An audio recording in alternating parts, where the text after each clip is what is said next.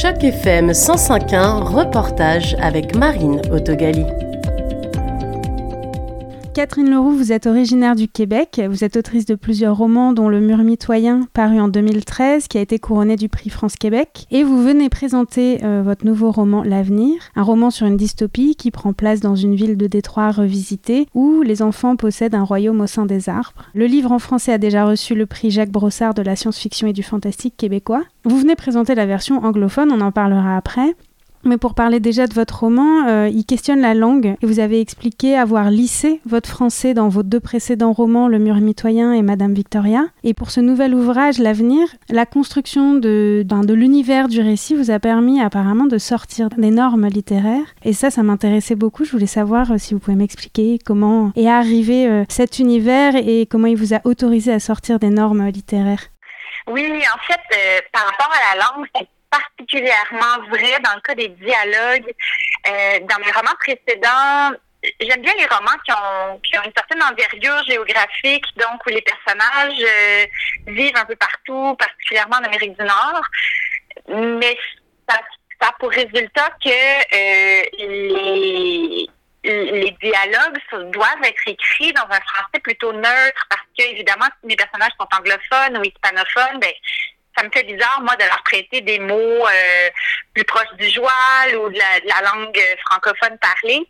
Euh, puis je trouvais ça dommage. Et puis quand j'ai commencé à m'intéresser à la ville de Détroit euh, et avoir envie de situer un récit là, je me suis dit ah mais ça va être encore la même chose. Je vais, être obligée d'écrire des dialogues dans une langue un peu un peu figée, un peu sans couleur locale, si on veut, parce que, encore une fois, ce sera des personnages anglophones que je vais faire s'exprimer en français dans mon livre. Et c'est en m'intéressant à l'histoire de la ville de Détroit puis du Michigan que je me suis rendu compte qu'en fait, ça a déjà été francophone là-bas brièvement, puis par l'effet de la colonisation, mais il y a eu du français là, puis on le sent encore à Détroit. Il y a des noms de rues francophones. Bon, et c'est ça qui m'a donné l'idée de faire de cette histoire une uchronie où je, je, je transforme un peu euh, l'histoire de la vraie ville de Détroit pour euh, que, que j'ai rebaptisé Fort Détroit, qui était son nom à l'origine, à l'époque de Cadillac, euh, pour en faire une ville qui n'a pas été conquise par les Anglais et qui, qui, qui ensuite pas passé aux mains des des Américains. Donc, une ville qui serait éventuellement devenue canadienne au même titre que Montréal, par exemple, une ville francophone en Amérique du Nord. Et comment est-ce que cette langue, ce choix d'une langue un peu plus souple ou différente parce qu'elle vient d'un héritage historique un peu passé, vous a libéré dans, votre écriture, vous avez pu donner à vos personnages euh, une dimension euh, qui est nouvelle par rapport à vos travaux précédents? Euh, Oui, ben la langue, en fait, ça, a été un travail en soi d'imaginer une version du, du français canadien, du, du, de la francophonie canadienne qui n'existe pas pour l'instant, mais qui a des liens avec les autres communautés francophones au Québec, à l'extérieur du Québec, qui a des traces d'anglais parce qu'on peut imaginer que, que, que l'anglais aurait quand même un peu pénétré cette, cette langue-là, et puis qui puisait aussi ses racines dans euh, la langue française telle qu'elle était parlée là-bas. Donc, je me suis retrouvée à lire des travaux d'un ethnologue qui a recensé toutes sortes d'expressions qui étaient propres au Michigan puis au sud de l'Ontario. Je me suis vraiment bien amusée avec ça. En termes de ce que ça a donné comme liberté, ben, je pense que chaque chaque liberté puis chaque risque qu'on se permet avec un roman euh, teinte tout le reste du roman. Donc, donc prendre des libertés avec la langue, ça m'a amené, ça m'a amené beaucoup plus loin. Je, je me suis même permis avec les personnages des enfants de, de créer une sorte de grammaire un peu alternative. Euh, puis ça m'a permis finalement d'imaginer une histoire alternative aussi à cette ville-là qui puise un peu dans la vraie histoire de la région et qui a des éléments complètement inventés. Par exemple, j'ai inventé un monument qui s'appelle la Tour du Lys, euh, qui serait une tour, une espèce de tour de Pise nord-américaine qui n'existe pas et n'a jamais existé, mais c'est le genre de choses que ça m'a que ça m'a permis d'explorer. Et vous parlez justement euh, dans, dans, vos différentes euh, recherches et ressources documentaires, vous parlez de votre passage à Toronto, vous y avez un peu vécu, si j'ai bien compris, et, euh, et, de vos connaissances franco-ontariennes qui auraient inspiré un peu votre connaissance du, du, français ici dans le sud de l'Ontario. Est-ce que vous pouvez parler de l'influence de Toronto sur la construction de ce récit?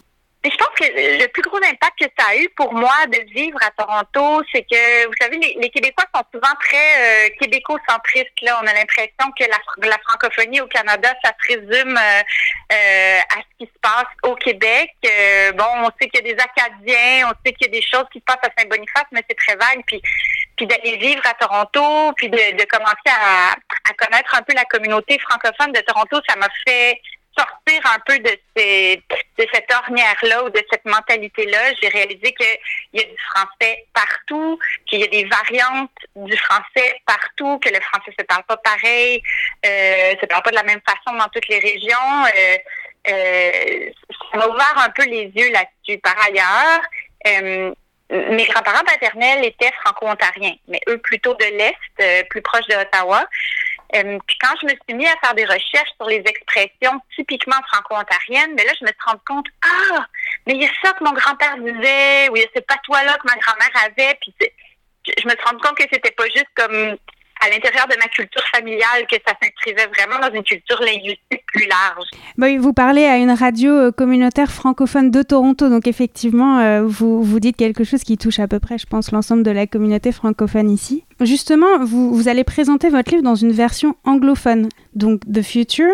Euh, vous êtes traductrice, mais c'est pas vous qui avez traduit euh, ce roman. Comment euh, vous vivez, vous, la version traduite? Est-ce que y a, j'imagine qu'il n'y a pas un désaveu total, mais est-ce qu'il y a quelque chose de difficile, sachant que vous avez fait ce travail sur la langue francophone? Oui, la traduction. ben écoutez, j'étais très curieuse moi-même en tant que traductrice de voir comment Suzanne Ouriou se débrouillerait avec le défi de traduction que ça représentait parce que évidemment, il y avait quelque chose qui était perdu dès le départ. C'était c'est le fait que donc il y a une langue française fictive à l'intérieur de l'avenir et là dans the future, ben tous ces dialogues tous ces dialogues là allaient devenir en anglais.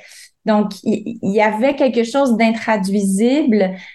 Néanmoins, elle a réussi et j'ai elle a toute mon admiration pour ça à créer une langue complètement différente elle aussi. Elle a elle n'a pas pu euh, retranscrire le contexte, on va dire, linguistique, social, politique autour de ça, mais elle a pu retranscrire je pense, reproduire l'effet que ça fait de lire ces, ces dialogues-là, ces conversations-là entre les personnages, euh, dans une langue qui est juste un petit peu à côté de ce qu'on connaît, euh, avec des expressions qui lui sont particulières, avec euh, son humour aussi. Donc, et, et, de manière générale, je, je, suis époustouflée par le travail que Madame Ouriou a fait avec la traduction. je pense que c'est une de nos grandes, grandes traductrices au Canada. Est-ce que c'est votre première visite au Festival international des auteurs de Toronto? Oui, c'est ma première visite. Ça va être aussi la première fois que je rencontre euh, face à face le public anglophone pour parler de ce livre-là. Je m'attends à date, ce qui a été beaucoup soulevé dans les médias, dans les entrevues que j'ai fait, euh, c'est toute la question de l'environnement. Euh, je pense que surtout après l'été qu'on vient de passer, les gens ont vraiment envie de parler de changement climatique, ils ont envie d'échanger au sujet de leur propre euh, éco-anxiété, comme on dit. Euh, c'est un livre qui est beaucoup né de ça, de ma propre éco-anxiété. Puis j'ai essayé de répondre à, toutes mes questions, à toutes mes inquiétudes, euh, avec réalisme, mais optimisme à la fois. Puis je, je pense que c'est ce à quoi les gens accrochent dans ce livre-là, le fait que souvent, quand on parle de, dystopie ou de romans d'anticipation qui traitent de l'environnement, on est beaucoup dans la catastrophe. C'est le désastre, c'est l'apocalypse, tout le monde va s'entretuer pour un bout de pain.